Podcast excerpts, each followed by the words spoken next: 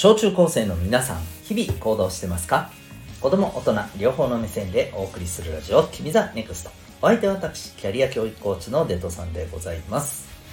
人間関係また進路部活など目標の発見から実現まで。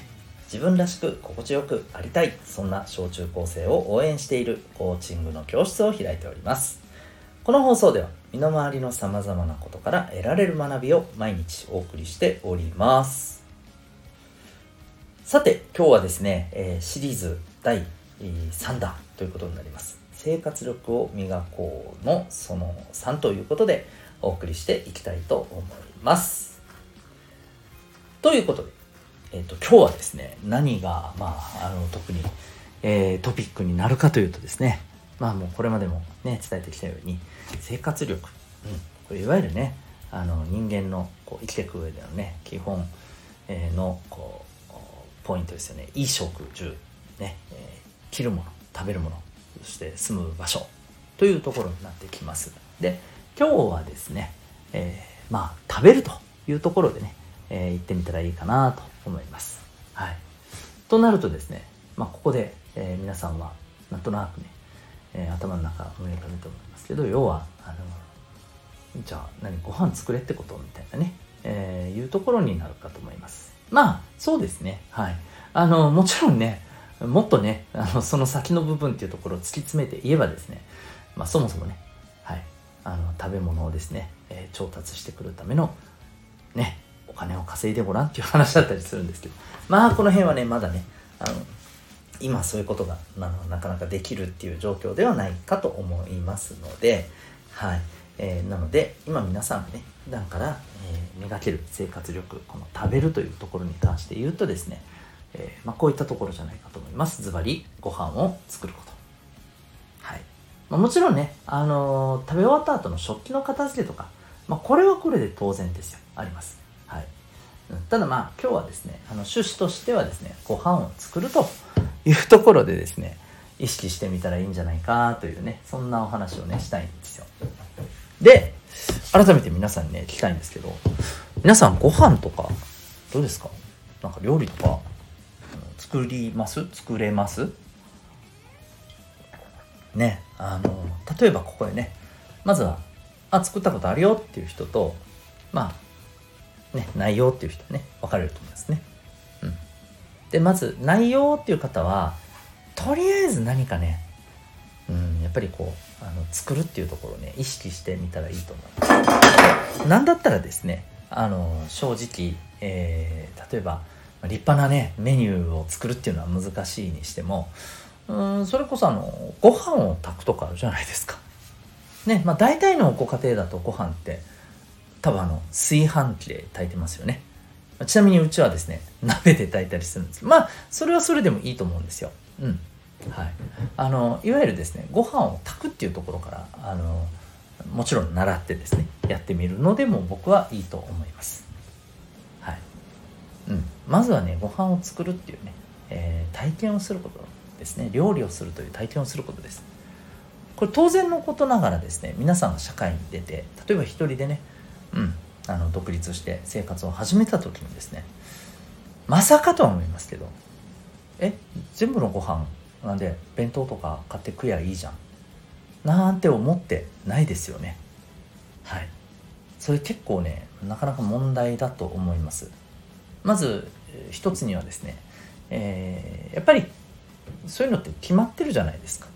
うん、で大体あメニューがね決まってるじゃないですか。で大体みんな偏ってくるんですよ。そうするとやっぱりねあまりまああの健康的にはよろしくない。で、えー、さらにですね、まあ、健康というところでいくとあの作られているものってやっぱりどうしてもですねあの傷まないようにですね、まあ、何らかいろんなものが混ざったりしていると。これがやっぱりねそれほどよろしくはない、うん、まあ言ってしまえばキリがないんですけどね。うん。であとただもう何よりももっとね問題なのはですね毎回買ってたらこれお金的に非常に厳しいです。っていうかもったいないです。はい。なので、えー、そういう意味でもですね是非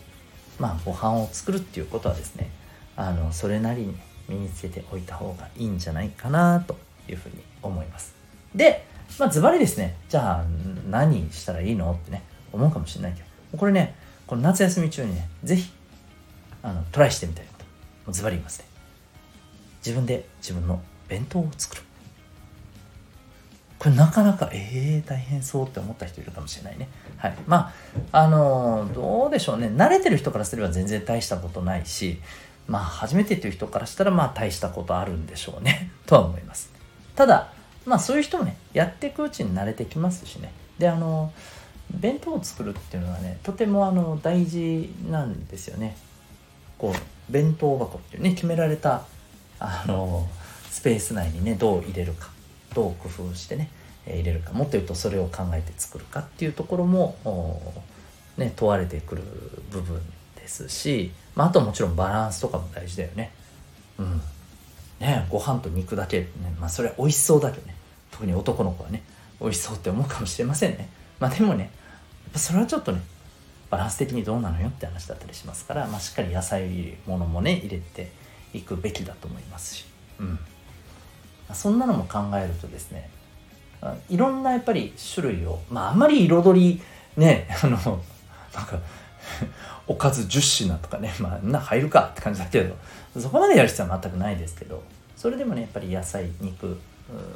魚とかねこの辺のバランスを考えてやっぱり作らんといけないのでまあいい勉強になるとね思うんですよね初めての人もね。はい。で、えー、何よりですね、まあ、さっきも言いましたけどやっぱりあのお金を使うっていうところでもですね、はい、やっぱり料理をするっていうのはね非常に理にかなっています、はい。まあ、ですので是非ですねこの夏休み中にですね弁当を作る、うん。ね、っていうことをですね是非チャレンジしていただいてでそこでねいくつか、まあ、自分は大体この定番メニューを作れますよみたいなねところに行き着くとめちゃめちゃ理想的だなというふうにね思います。まああの何にせよですね、えー、楽しくやるのが一番いいと思うので、うん、あまあもちろんねどうせ弁当作るんだったらじゃあもう死にうまいめっちゃうまいやつを作ろうみたいなねふうにこだわってもいいとは思いますけど、まあ、あまりねあのー、ていうか、うん、自分が苦しいっていうところにはならない程度にまずはトライしてみるといいんじゃないかなというふうに思います。ということで今日はですね、え、生活力を磨こうその3ということでお話しいたしました。あなたは今日この放送を聞いてどんな行動を起こしますか？それではまた明日学びようき一日を